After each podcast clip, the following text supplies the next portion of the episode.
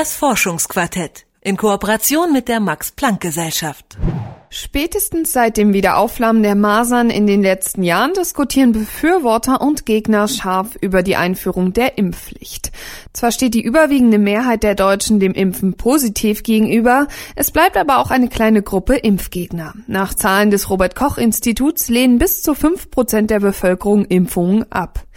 Die Zahl ist überschaubar, dennoch kann dies der Gesellschaft nicht egal sein, denn Impfverweigerer können wiederum andere Menschen anstecken. Wissenschaftler des Potsdamer Max-Planck-Instituts können Skeptikern nun ein wenig die Besorgnis nehmen.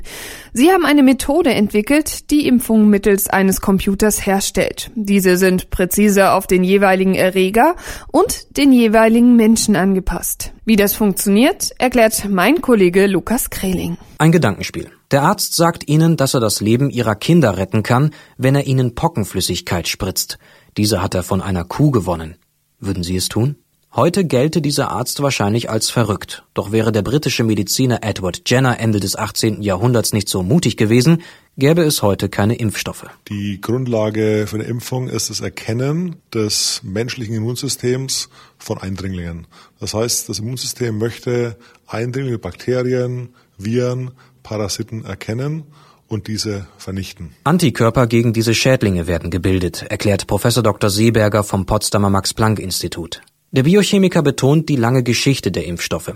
Von dem eben genannten Beispiel der sogenannten Lebendimpfung bis heute zum Spritzen von inaktivierten Erregern, sogenannten Totimpfstoffen, war es ein weiter Weg. Dieser ist gepflastert von Skeptikern bis hin zu vehementen Kritikern. Bestimmte Vorurteile gegenüber Impfungen halten sich weiterhin hartnäckig. Das hindert die Wissenschaftler aber nicht, weiter in diesem Gebiet zu forschen. In den letzten äh, 50 Jahren haben wir jetzt begonnen, sich zu überlegen, können wir Teile des Erregers nehmen. Nicht mehr den ganzen Erreger, sondern auch Teile davon. Dazu muss man wissen, dass Erreger umhüllt sind von Eiweißen und Zuckern. Damit ist aber nicht die süße Versuchung gemeint, die die Fettleibigkeit in Europa immer weiter vorantreibt.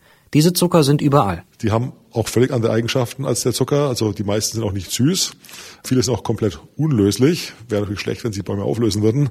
Ähm, und haben sehr viele strukturelle Eigenschaften, haben auch andere Eigenschaften, wie zum Beispiel Eigenschaften der Informationsübertragung. Auf diesem Verständnis basiert die Methode, mit der Seeberger und seine Kollegen arbeiten. Unser Ansatz ist jetzt dahingehend, dass wir sagen, wir isolieren diese Zuckermoleküle auf der Zelloberfläche nicht mehr, sondern wir synthetisieren die aus kleinen Bausteinen. Das heißt eher so, wie wir heutzutage Pharmazeutika herstellen.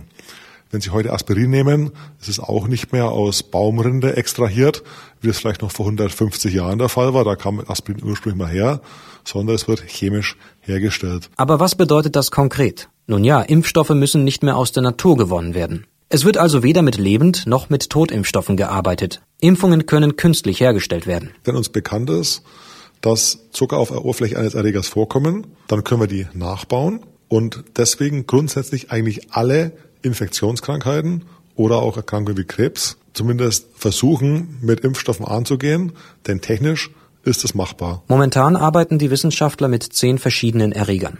Diese haben sie aber nicht wahllos ausgesucht. Wenn wir so ein Projekt angehen, dann beginnen wir uns zu überlegen, wo ist eine medizinische Intervention am nötigsten. Und da gibt es natürlich verschiedene Arten von Erregern, die interessant sind. Das sind in den Industrieländern die Krankenhauskeime. Da gibt es auch in äh, Deutschland eben die Streptokokken. Äh, es gibt die Klebsiellen, das ist ein relativ neuer Erreger. Es gibt Clostridium difficile. Letztere kannte man vor 10 bis 15 Jahren bei uns noch nicht. Deshalb ist die Verfügbarkeit von den Impfstoffen zu solchen Stämmen häufig gering. Auch heute sterben noch Menschen an Streptokokken. Streptokokken töten heute in Afrika mehr kleine Kinder als HIV und Malaria zusammen. Zudem ist die Herstellung von Impfstoffen mitunter teuer und zeitaufwendig. Bis zu 20 Jahre kann es dauern. Mit der neuen Methode hingegen können theoretisch unter Zuhilfenahme einer Maschine Impfungen für Erreger innerhalb von einem Tag produziert werden. Doch es gibt noch einen entscheidenden Vorteil, erklärt Seeberger. Weil wir sagen, wir machen jetzt nicht mehr ein Molekül, sondern wir machen verschiedene Moleküle.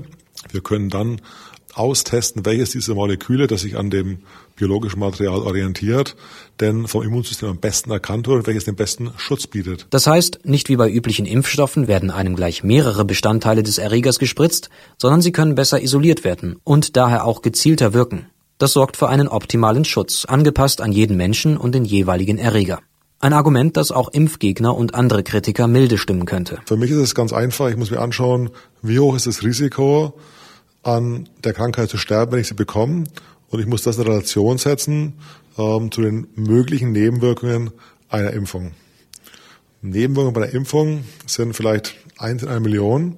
Und Nebenwirkungen kann sein Rötung oder Schwellung oder auch mal Fieber. Die Folgen von einer schlimmen bakteriellen Infektion können schwere Behinderung oder Tod sein. Und bei manchen Bakterien ist die Chance 50 Prozent, äh, dass so ein schwerer Fall eintritt. Und da sind wirklich die Zahlen eigentlich ganz klar, dass das Risiko äh, eingehen würde jederzeit, mich eben impfen zu lassen. Durch die gezielte Herstellung geht die Wahrscheinlichkeit für Nebenwirkungen Richtung Null. Ausschließen lassen sich Nebenwirkungen nie ganz, aber die Bilanz stimmt positiv. Ein großer Wunsch wäre es, jetzt noch eine Impfung gegen Krebs zu entwickeln, damit zukünftig eine kleine Spritze auch hier Leben retten kann. Impfstoffe, die nicht mehr aus Erregern gewonnen werden, sondern künstlich am Computer entstehen. Damit beschäftigen sich Biochemiker des Max-Planck-Instituts in Potsdam. Lukas Kreling hat die Methode vorgestellt. Das Forschungsquartett in Kooperation mit der Max-Planck-Gesellschaft.